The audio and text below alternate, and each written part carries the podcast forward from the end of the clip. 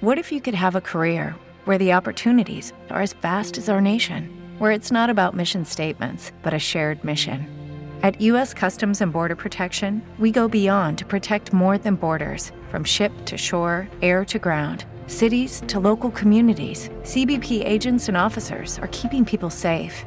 Join U.S. Customs and Border Protection and go beyond for something far greater than yourself. Learn more at cbp.gov/careers.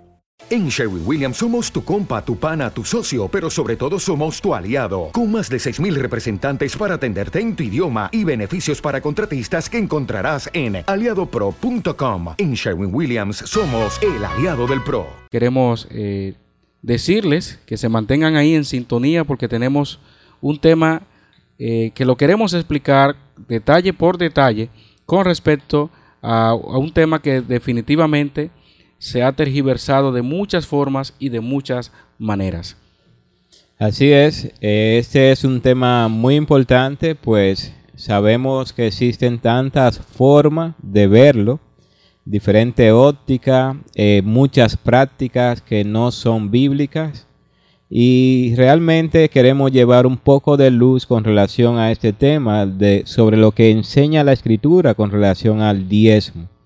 Y así que les invitamos a que mantengan en sintonía y si escucha y si sabe de personas que están interesados en saber de este tema, entonces es tiempo que comparta también para que así podamos ser mutuamente edificados.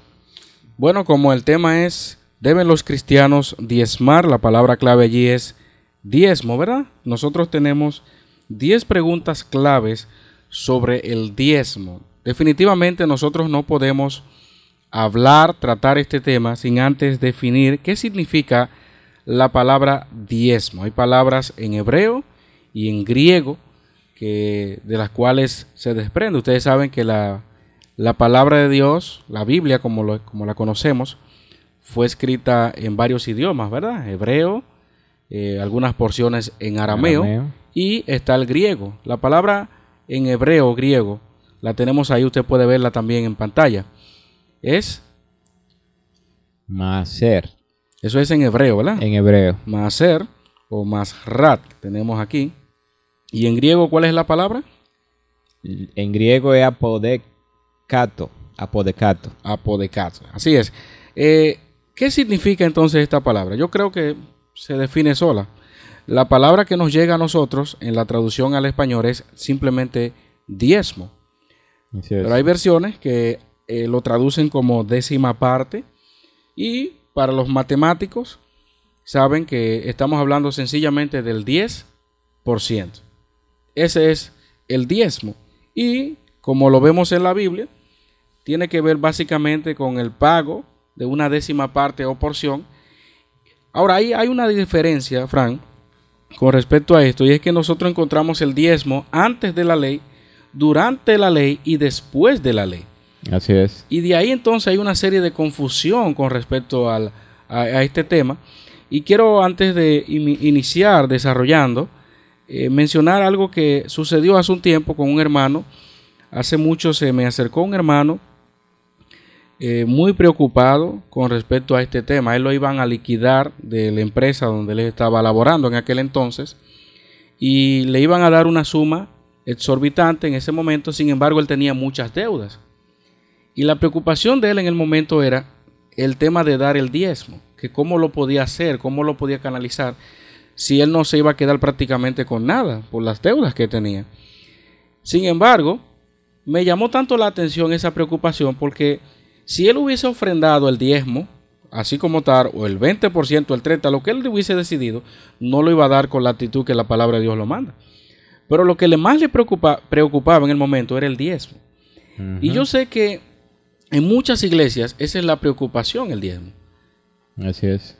Por otro lado, ya nosotros hemos llegado inclusive al extremo, como se escuchaba en el programa del Queruso, eh, vaya nuestros saludos al hermano Carlos Rijo, donde hablaba precisamente sobre lo que la falsa interpretación que hace el pseudo apóstol Guillermo Mardonado con respecto al diezmo y decía que ese, eso tenía que ver con el pecado original, donde Adán y Eva les robaron a Dios Y eso era prácticamente lo que es la, la Biblia, imagínense ustedes, alegorizando todo el texto de las escrituras, así llegamos a todo.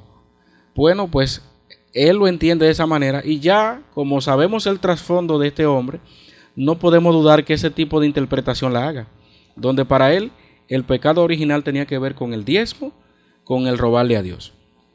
¿Y qué decir entonces de nuestras iglesias eh, que están, vamos a decir hasta cierto punto, claras con este tema?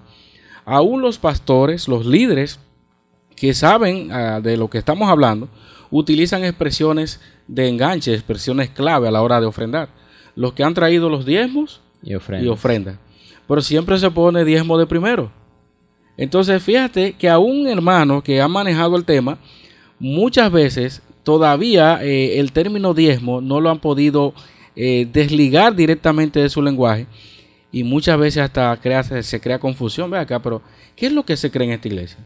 O sea, ¿se exige el diezmo o no se exige? Porque de manera indirecta se expresa desde el púlpito. Los que han traído los diezmos y, las ofrendas. No se dice los que han traído las ofrendas y los diezmos. Siempre el diezmo va de primero. Entonces, esa es la razón de ser de este tema.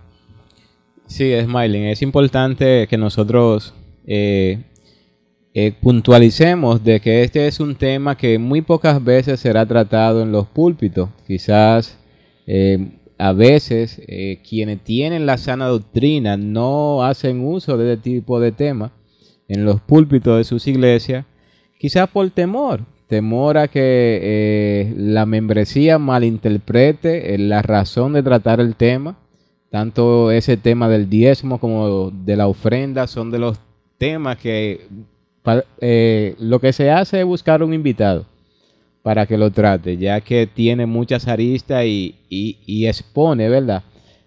Algo que puede ser muy mal interpretado, pero es importante el tema porque eh, la vida de la iglesia eh, involucra lo que es una ofrenda, una devoción, una adoración a Dios y eso entiendo que no debe tener ningún tipo entonces de, de accesión a la hora de tratar temas congregacionales. Así que nosotros esperamos que eh, este tema sirva de arrojar luz para que las personas puedan hacerlo con conciencia, hacerlo con discernimiento y sin ningún tipo de temor. O sea, ¿qué es lo que enseña la escritura?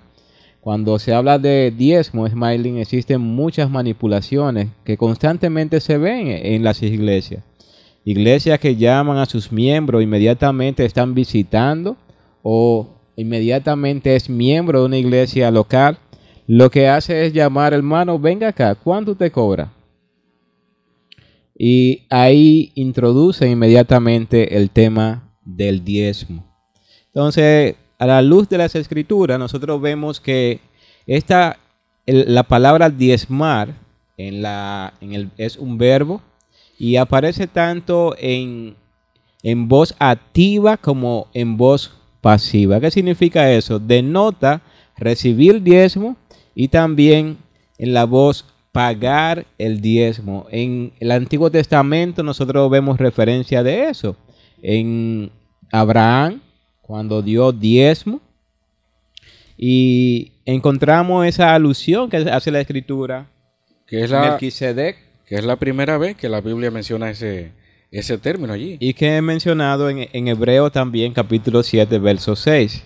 Sin embargo, en el Antiguo Testamento por primera vez se menciona y es precisamente alguien que está dando diezmo y alguien que está recibiendo diezmo. Es decir, que es una palabra que tanto de manera activa como en voz pasiva podemos encontrarla en la escritura. Y lo bueno de esto es que en, estos casos, por ejemplo, como, como ya vimos en Génesis, ya entrando un poquito en contexto ahí, precisamente cuando Abraham libera a su sobrino Lot y viene entonces el, el rey de Salem, que es el que dice la palabra de Dios allí en el capítulo, versículos 20 más bien, un sacerdote del Altísimo que bendice a Abraham allí. Y en ese contexto Abraham le da el diezmo de todo. En ningún momento dice la palabra de Dios allí que se le exigió que lo diera, sino que voluntariamente lo hizo.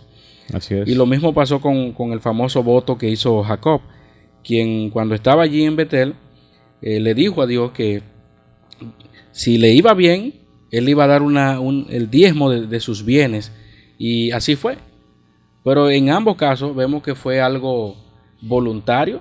En ninguna parte vemos que la época patriarcal se había, se había vuelto una costumbre o una obligación de los padres, eh, en este caso hacia los hijos. Solamente encontramos esos dos casos en Génesis, capítulo 14 y 28, que fue mucho antes de que se diera la ley. Pero en este caso, a diferencia de la ley, el diezmo que ellos dieron fue algo voluntario. No tendría lógica entonces que Jacob hiciera un voto de algo que de todas maneras estaba obligado a hacer. Por eso vemos que lo bueno e importante aquí es que fue algo voluntario lo que ellos hicieron. Bueno, siguiendo esta misma línea, encontramos entonces una tercera pregunta. ¿A quién fue dada la ley del diezmo? Así es.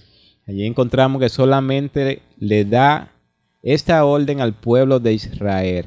Y dice, indefectiblemente diezmará haciendo alusión allí a Deuteronomio capítulo 14, verso 22, y Números capítulo 18, verso 26 al 32. Algunos, por no tener este conocimiento inconscientemente, están mezclando, los dos alianzas como si fueran lo mismo. Por momentos son, son cristianos y al dar el diezmo son moisesianos. De todas maneras, si alguien quiere darlo, porque está en la ley de Moisés, no debe olvidar que el apóstol Santiago dice que la ley era un todo o nada empaquetado. A una persona no le era permitido escoger lo que le gustara de ella, como si fuera un menú religioso. Dejar a un lado lo que no le parecía bien. Porque cualquiera que guarda toda la ley, pero ofende en un solo punto, se ha hecho culpable de todo. Santiago capítulo 2, verso 10. Si un cristiano desea seguir la ley, debe circuncidarse, guardar el sábado, no comer sangre, dar el diezmo, no comer pescado sin escama, apedrear a los que violan la ley, etc. A todo o nada. Por eso los cristianos en el Nuevo Testamento nunca dieron ni hablaron del diezmo ni de las otras cosas que acabamos de mencionar. Y, leyendo el texto eh, de Números capítulo 18, versículo 26, oigan lo que dice la palabra de Dios.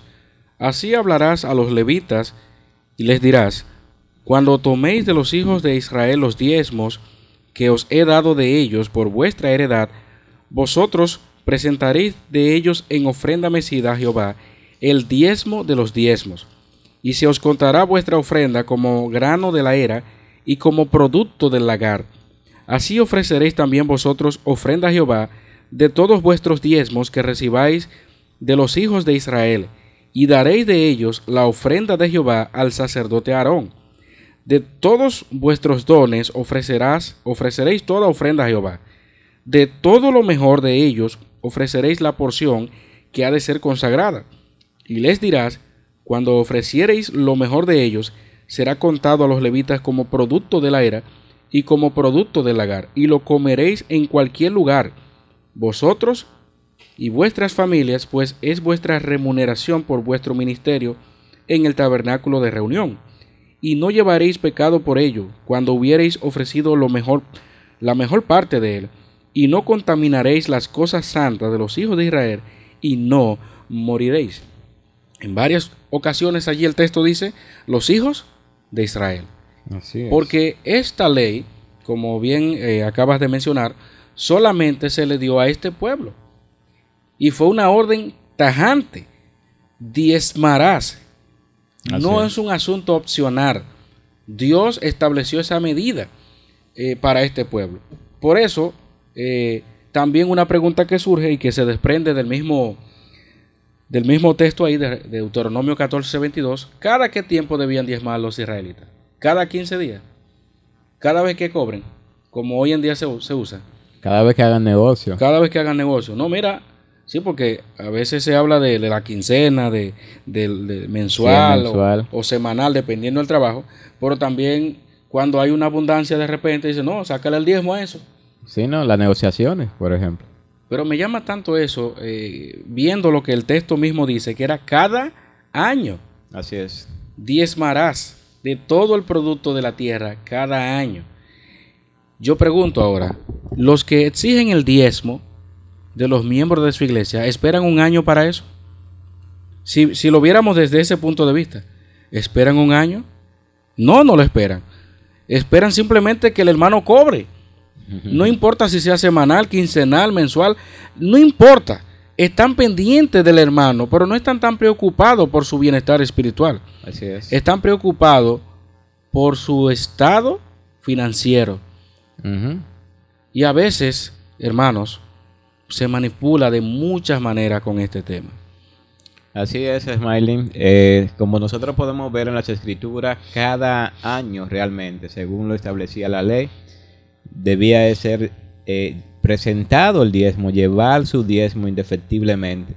Sin embargo, lo que vemos en el día de hoy es una total distorsión con relación a esto y es una práctica, se puede decir que hasta común, porque realmente se manipula las mentes de los creyentes, de los indoctos, de aquellas personas que desconocen totalmente la palabra de Dios y con mucha facilidad son manipulados para llevar a cabo prácticas que verdaderamente la escritura no impone a la vida de los creyentes en el día de hoy. Es por eso que tenemos entonces que mencionar una de, las preguntas eh, claves con respecto a esto es precisamente en qué consistían los diezmos. Yo creo que en este punto aquí tenemos que eh, hacer un, un énfasis muy grande porque la mayoría de las personas está confundida con este punto. Realmente cuando la Biblia habla de diezmo, ¿a qué se refiere? ¿A dinero? ¿O se refiere a otra cosa? Pues nosotros vemos en la Biblia todo lo que la ley decía de lo que se debía de diezmar. ¿Cómo lo podemos ver? En el mismo Deuteronomio 14, 22, ¿qué nos dice?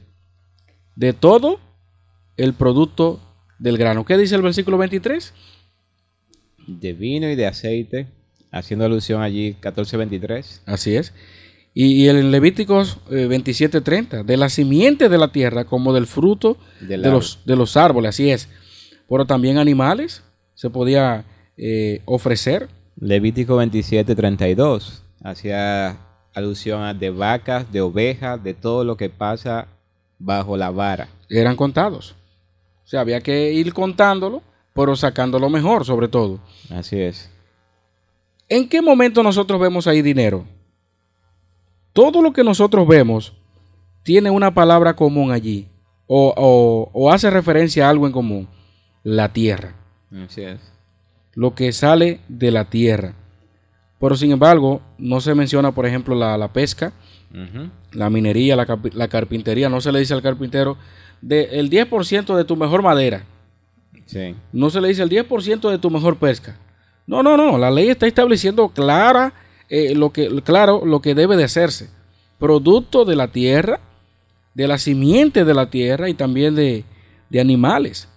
De manera, hermanos, que aquí nosotros nos damos cuenta de que uno de los graves errores que se comete cuando se habla del diezmo es pensar automáticamente que en el tiempo bíblico diezmo ah, eh, se refiere a dinero diezmo se refiere a lo que Dios, las bendiciones que Dios le daba del fruto de la tierra. Y de eso ellos tenían que sacar lo mejor, lo igual de los animales.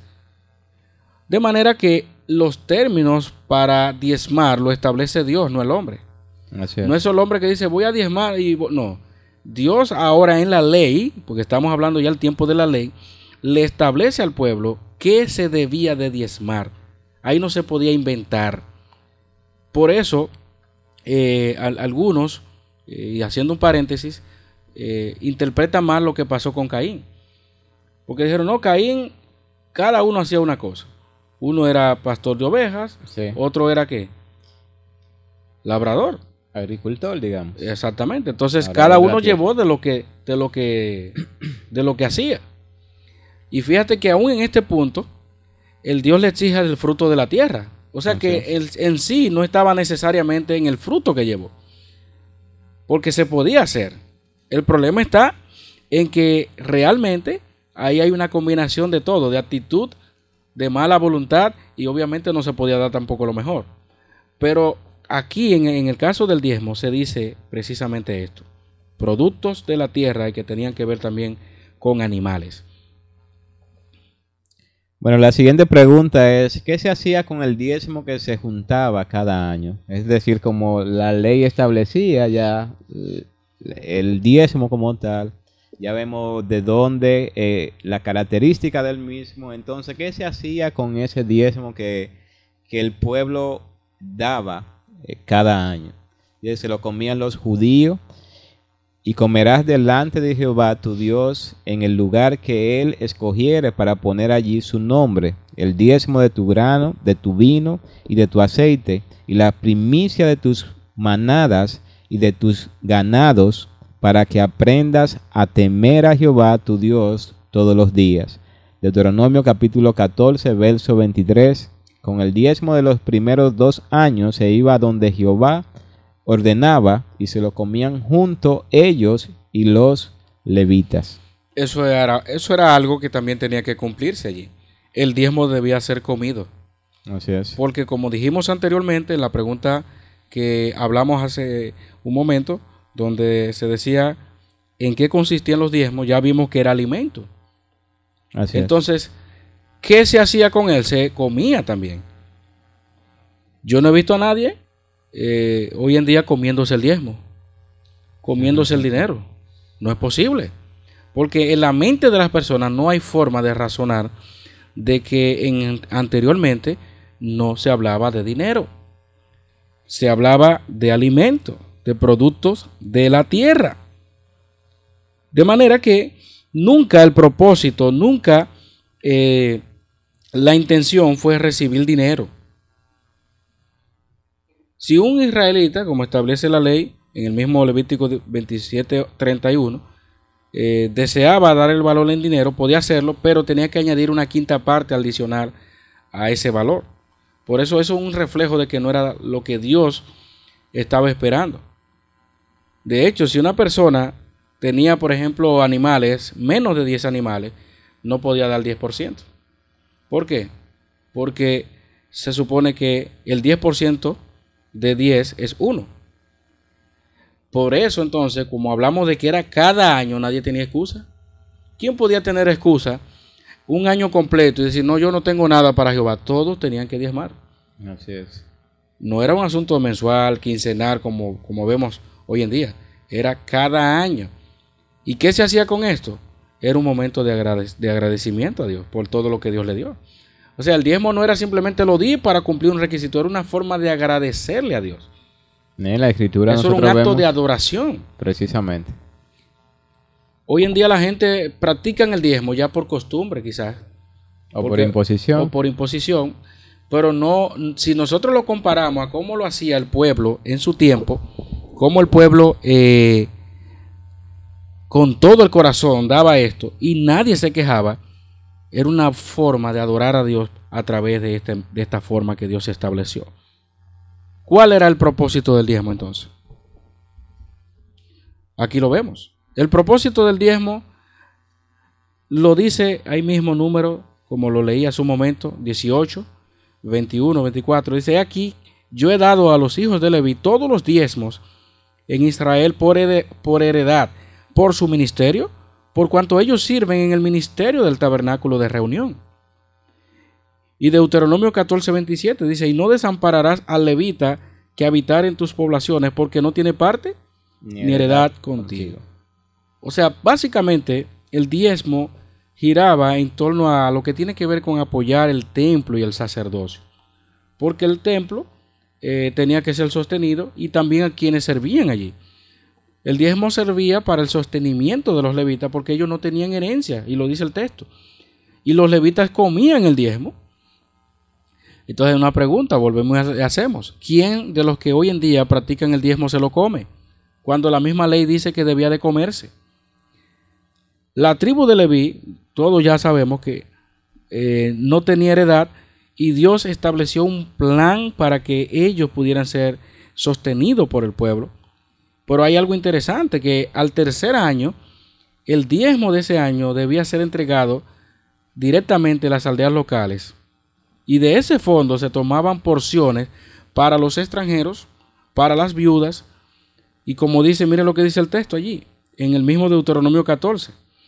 Dale más potencia a tu primavera con The Home Depot. Obtén una potencia similar a la de la gasolina para podar, recortar y soplar con el sistema OnePlus de 18 voltios de Ryobi desde solo 89 dólares. Potencia para podar un tercio de un acre con una carga. Potencia para recortar el césped que dura hasta dos horas. Y fuerza de soplado de 110 millas por hora. Todo con una batería intercambiable.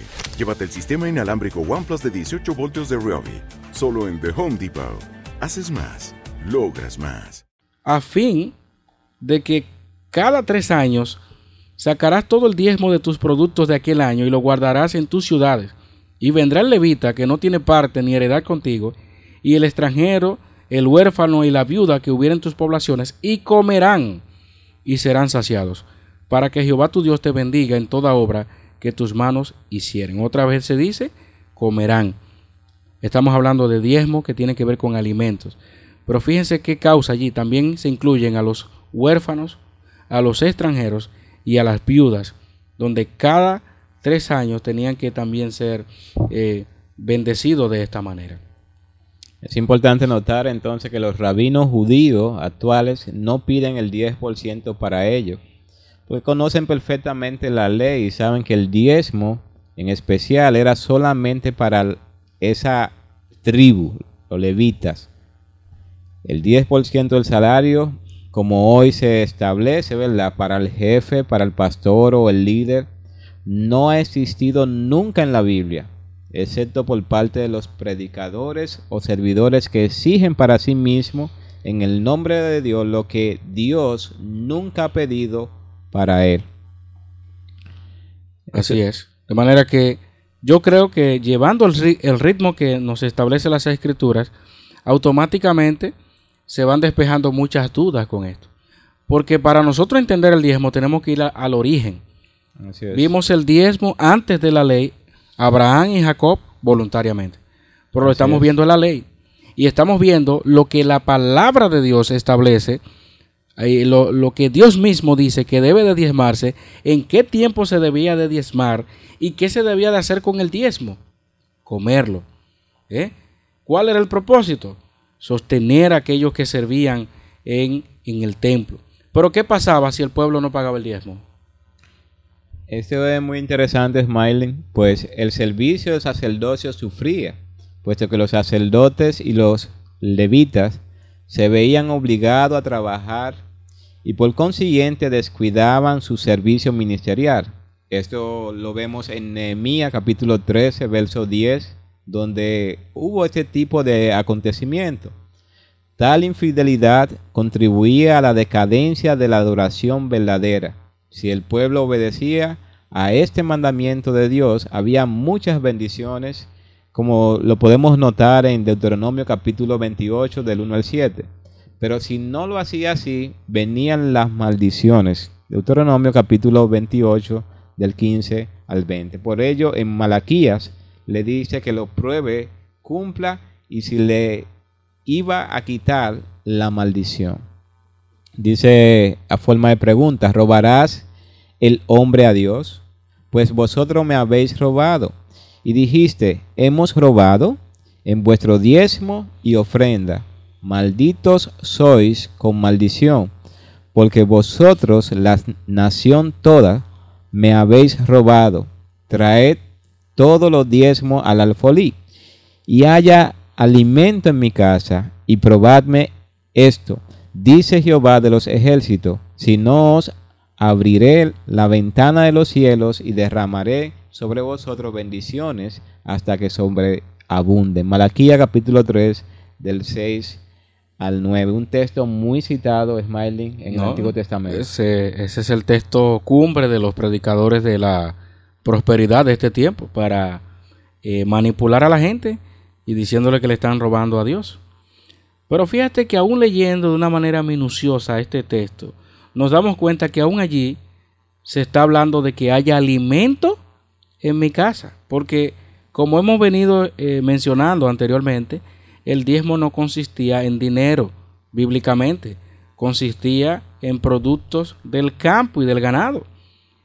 Aún la palabra allí alfolí, que hoy en día ya cuando la gente escucha alfolí, lo que le viene a la mente es una canasta, un cofre o una saqueta, pero sin embargo, eh, el alfolí allí era, no era otra cosa que el almacén, básicamente donde se guardaban los productos del diezmo. Entonces por eso dice, traedlo al alfolí y haya que alimento en mi casa. Porque eso era lo que ellos hacían. Entonces, en el contexto de lo que se está hablando allí de Malaquías, el pueblo, claro que sí le estaba robando a Dios. Claro que el pueblo no estaba cumpliendo, pero era, ellos tenían que cumplir esa ley cada año. Pero ¿qué, ¿en qué estaban pensando ellos? En sus casas eh, artesonadas. Ellos estaban pensando en, en, las cosas que ellos querían hacer, su complacerse a sí mismos. Y Dios, inclusive vemos la corrupción que había en los mismos sacerdotes en el tiempo de Malaquías. Pero Dios tiene que decirle a ellos que le iba a quitar la maldición si ellos comenzaran entonces a hacer lo que tenían que hacer. Por eso es que Deuteronomio 28 es clave, porque ahí se habla de las bendiciones y se hablan de las maldiciones. ¿De qué manera Dios maldecía al pueblo, castigaba al pueblo? Con sequías, cuando la tierra no producía, cuando el producto de la tierra no, no daba lo que ellos eh, querían hacer, porque esa era su manera de vivir. De eso dependían ellos. Y Dios los castigaba de esa manera. Por eso dice, si no abriré las ventanas de los cielos y derramaré sobre vosotros bendición hasta, que sobreabunde. La sequía también era considerada una maldición. Pero cuando venía tiempo de lluvia, eso era la gloria de Dios para ellos, porque de ahí dependía. Entonces, este texto, que es muy mal utilizado, aún el texto dice, haya alimento en mi casa. Alimento, no dinero. Muchas personas toman este texto de Smiling de Malaquía y realmente eh, son uno de los que más abundan en los púlpitos donde las, los miembros son manipulados precisamente para eh, llevar a cabo este tipo de prácticas que realmente las escrituras, como vamos a estar reiterando una y otra vez, no enseña, no nos manda realmente a, a llevar a cabo este tipo de de práctica, como una imposición de aquellos que tuercen las escrituras para sacar provecho de la iglesia o de los miembros, más bien. Mira, nosotros entonces, cerrando eh, el Antiguo Testamento, con los, las preguntas que hemos hecho, dijimos que íbamos a hacer 10 preguntas sobre el diezmo, ya van 8, y la número 9 dice, ¿es el diezmo una práctica del Nuevo Testamento? Yo quiero que ahora usted haga este ejercicio, porque hemos hablado del diezmo en el Antiguo Testamento. Ahora, ¿es el diezmo una práctica del Nuevo Testamento hablando de Jesucristo, hablando de los apóstoles, hablando de las iglesias que, fueron fundadas, plantadas allí por el ministerio apostólico? Ellos eh, obligaron a la iglesia a diezmar. Vamos entonces a recorrer tres textos que se usan del Nuevo Testamento, que también son, junto con Malaquías, son textos que, con el que se manipula la gente para el, el asunto de diezmar. Y el primero dice, lo encontramos en, en Mateo, capítulo 23, versículo 23, y siendo paralelo allí el texto de Lucas 11, 42. Dice la palabra de Dios, hay de vosotros, escribas y fariseos, hipócritas, porque diezmáis la menta y el eneldo y el comino, y dejáis lo más importante de la ley, la justicia, la misericordia y la fe. Dice, esto era necesario hacer sin dejar de hacer aquello. Ahí estamos puntualizando varias cosas. ¿Qué estaban diezmando los fariseos? La menta, el eneldo y el comino. Dice también el texto, dejáis lo más importante de la ley, la justicia, la misericordia y la fe. O sea, ellos, en su afán de cumplir la ley, habían olvidado, obviado lo más importante que es la justicia, la misericordia y la fe. Pero el texto automáticamente se desprende el concepto de que el diezmo era parte de la ley. Por eso dice, dejáis lo más importante de la ley. Ellos estaban cumpliendo la ley, pero no lo estaban haciendo cumpliendo con las demás cosas que la ley exigía.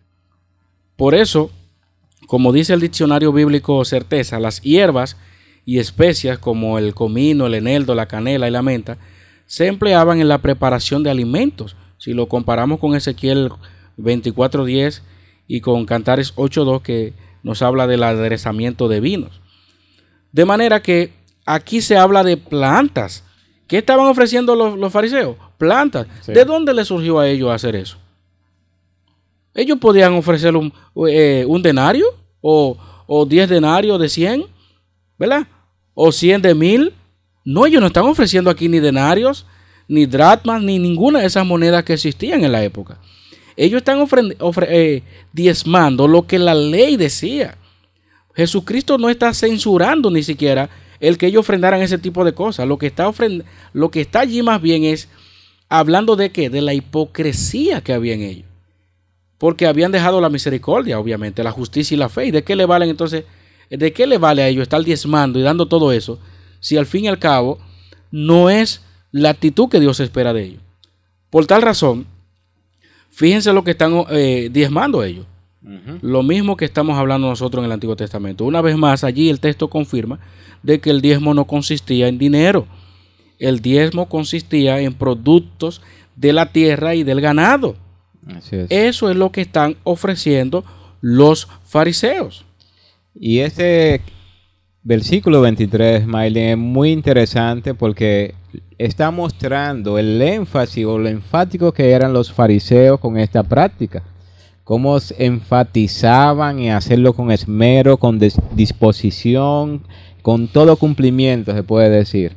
Pero sin embargo, ellos pasaban por alto, que es lo que el Señor realmente llama la atención con respecto a, a ello, a su apego a la ley, a, las palabras que dice que encontramos en, en Miqueas, que encontramos en las Escrituras, que presenta, dice el capítulo 6, verso 6, Bien, podemos notar entonces en el texto de Mateo capítulo 23, verso 23, las palabras del Señor Jesucristo, haciendo énfasis allí, a, el énfasis que hacían los fariseos con relación a diezmar, y como bien apuntaba Smiley, eh, era aquello que era el resultado del trabajo de la tierra, lo que los fariseos enfatizaban. Sin embargo, Jesús recrimina o pone de manifiesto de que esa actitud hipócrita, en todo el sentido de la palabra, de ellos hacer esto, dejando lo más importante de la ley, la justicia, la misericordia y la fe, eh, pone de manifiesto entonces lo que existe en el corazón de, de estos hombres. Y si Vamos a tomar esto para decir que el diezmo sí está presente en el Nuevo Testamento. Entonces hay que notar cuál es el espíritu que Jesús, con qué espíritu este, es que está hablando la escritura en este texto. Hace el énfasis, dejaste lo que es, hace las cosas sencillas de la ley, la enfatiza y te olvida de lo que verdaderamente es importante que es lo que presenta la ley. Y allí entonces el texto de Miqueas, el capítulo 6, versos 6 al 8, ¿con qué me presentaré ante Jehová? Y adoraré al Dios altísimo.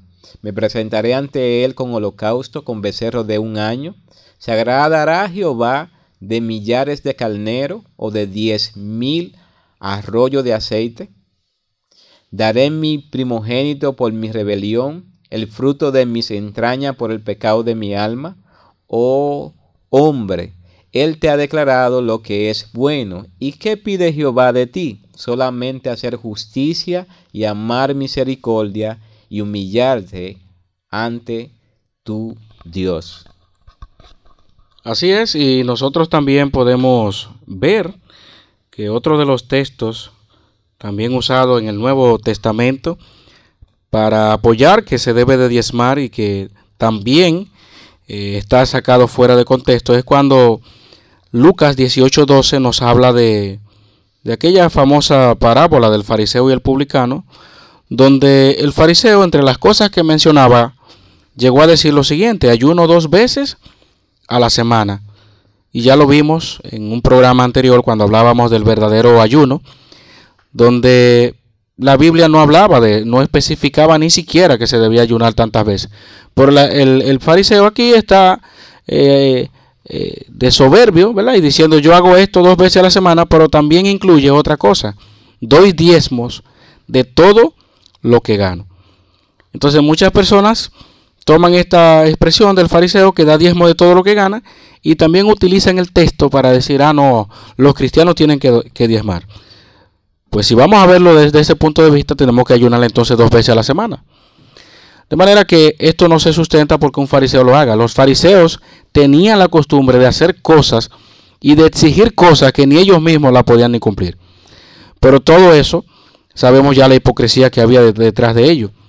Y eso no obliga a ningún cristiano a concluir que tengamos que pagar el diezmo. El fariseo ni siquiera salió justificado ni bendecido. Y fíjate cómo se, se ha rebajado muchas veces el Evangelio a hablar solamente de dinero, de diezmo. Y a decir que si ya tú diezmas de, de, lo que tiene que hacer, Dios te va a bendecir. Y como veíamos en el texto de Malaquías, Dios va a abrir la ventana de los cielos y te va, te va a caer bendiciones de lo alto. Pero al fariseo no le cayó eso y el, fariseo daba diezmo de todo lo que ganaba. De manera, hermanos, que ese texto tampoco eh, presenta la realidad de que si el cristiano debe o no debe diezmar. Bien, llegamos entonces a la décima pregunta y es la que tenemos. Eh, ¿Se le ordenó a los cristianos del primer siglo a pagar el diezmo? Esa es una la última pregunta que, podemos encontrar en, esta exposición. Y queremos que pongan mucha atención, pues ciertamente nosotros cuando vamos al Antiguo Testamento y, lo que tenemos el discernimiento, ¿verdad? De que estamos bajo la gracia, nosotros podemos diferenciar prácticas que eran conforme a la ley de práctica o una vida de, creyente ahora bajo la gracia, donde no estamos bajo la ley. Somos muy enfáticos en, esto, sin embargo, eh, muchas veces estos temas son mezclados o distorsionados de manera intencional para sacar provecho de ello. Y el diezmo entonces es uno de los principales temas que encontramos en el Antiguo Testamento, pero que en el Nuevo Testamento no vemos ningún tipo de imposición ni ningún tipo de práctica de la iglesia primitiva. Entonces, esta es la última pregunta y queremos que presten mucha atención. Yo creo que eh, esta pregunta se responde sola porque los textos que ya conocemos cuando se habla de ofrendas, en ninguna parte eh, se hace eh, otro énfasis adicional a lo que tiene que ver con la ofrenda. Y ya, por ejemplo, cuando Pablo habla a los corintios de que cada primer, primer día de la semana debían de poner algo aparte, y el famoso pasaje donde la Biblia dice que cada uno de como propuso en su corazón, en ninguna parte vemos una exigencia. Eso es algo voluntario. Y yo creo que viéndolo desde este punto de vista y como la palabra de Dios lo presenta claramente en el Nuevo Testamento, es una, eh, eh, es una falsa doctrina exigir hoy en día el diezmo. Ahora, nosotros estamos claros, si alguna persona voluntariamente quisiera dar el 10%, no está en pecado. ¿Por qué va a estar en pecado? Porque eso lo propuso en su corazón. Ahora, si usted propone un 15, un 20, si lo vemos también así, y da un 10, entonces ya usted no está dando como debería dar. Porque la Biblia habla del corazón del ofrendante, como propuso en su corazón. Y yo creo que a alguien se le hace muy fácil de 100 pesos, diríamos, dar 10 pesos. Se les hace muy fácil y no tiene ningún problema. Pero posiblemente tú quisieras dar 25, no 10. Pero como la eh, la obligación del líder es darle un 10%, ah, yo lo doy, no hay problema. Entonces yo dejo de dar como debería de dar. Por eso el, término aquí es como propuso en su corazón. No hay ningún momento allí imposición. De manera que cualquier predicador, cualquier líder eh, de cualquier iglesia que exija el diezmo, tiene que chocar con todo lo que la palabra de Dios dice y hemos visto hasta ahora. El diezmo se daba cada año. El diezmo no consistía en dinero. El diezmo se comía. De manera que ahora hablamos de que de dar con el corazón, no por imposición. Y es importante la referencia que encontramos en el Nuevo Testamento de lo que tiene que ver con dar, Smiley. Pues ciertamente en Génesis nosotros vemos allí la primera ofrenda, ¿verdad? Que fue presentada delante de Dios, la ofrenda de Caín y Abel.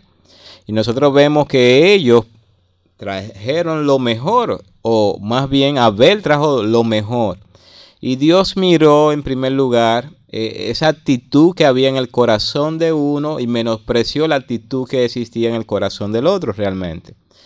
Y cuando vemos en el Nuevo Testamento lo que la Escritura puntualiza con relación al creyente, lo que debe dar es precisamente lo que propuso en su corazón. Y esto no es para, es un intercambio de dame para que me dé. Esto no es negociar con Dios como nosotros lo vemos en la escritura. O sea, la idea de dar es por gratitud, es algo voluntario, como propusieron en su corazón.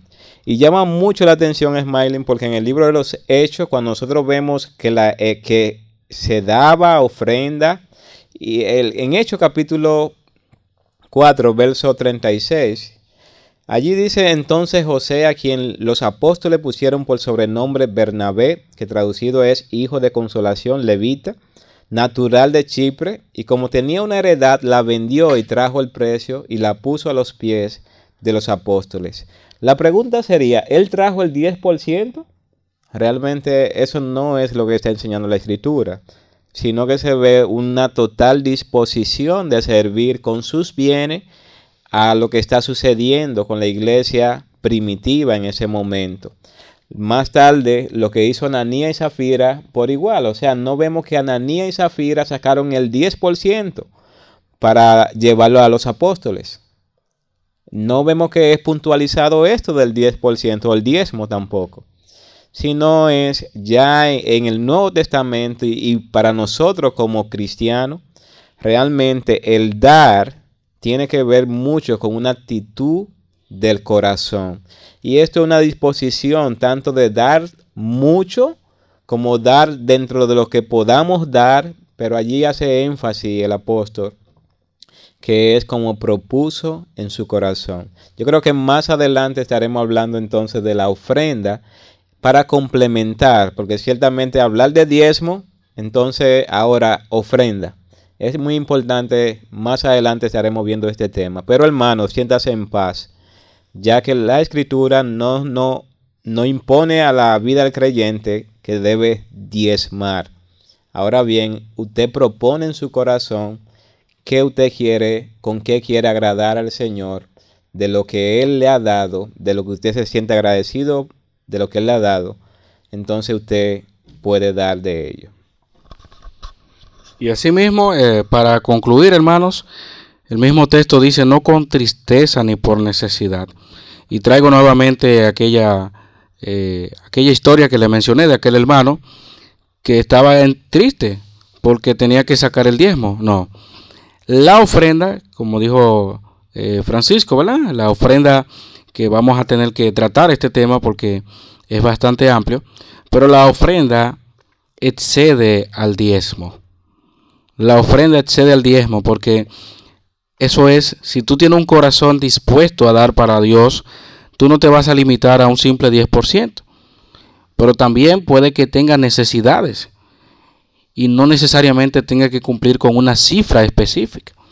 Por eso retamos a los líderes que han escuchado este tema a que revisen su manera de, evaluar, de tratar este tema. Porque lamentablemente no podemos engañar al pueblo de Dios. La palabra de Dios es clara con respecto al diezmo. Y hay un texto que antes de finalizar eh, no podemos pasar por alto, que es Hebreos 7.8, donde muchos también lo citan para decir que se debe de exigir el diezmo. porque dice allí el autor de Hebreos, y aquí ciertamente reciben los diezmos hombres mortales, pero allí uno de quien se da testimonio de que vive. Y allí la frase que recibe los diezmos hombres mortales no se refiere a la iglesia, no se refiere al liderazgo en general, sino a aquellos levitas, porque cuando se escribió el libro de Hebreos, todavía el templo de los judíos estaba allí, existía en Jerusalén y todavía muchos levitas recibían el diezmo del pueblo. Todavía ellos no habían aceptado ni siquiera a Jesús como el Mesías, ni creían que la ley había llegado a su fin como tal. Por eso ese texto tampoco justifica el exigir el diezmo hoy en día. De manera que nosotros nos quedamos con lo que decía Pablo a los Corintios, que tiene que ver con proponer en el corazón, con poner algo aparte y no hacerlo con tristeza, no hacerlo por necesidad, porque Dios ama al dador, al dador alegre.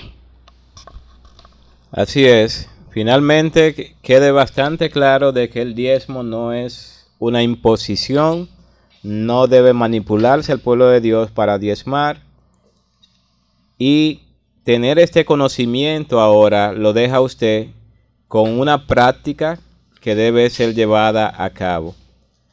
Que su conciencia esté limpia al tener discernimiento con relación a este tema. Es importante entonces de que tenga luz y que ahora pueda dar una verdadera adoración a Dios, no por imposición ni por manipulación, sino como propuso en su corazón.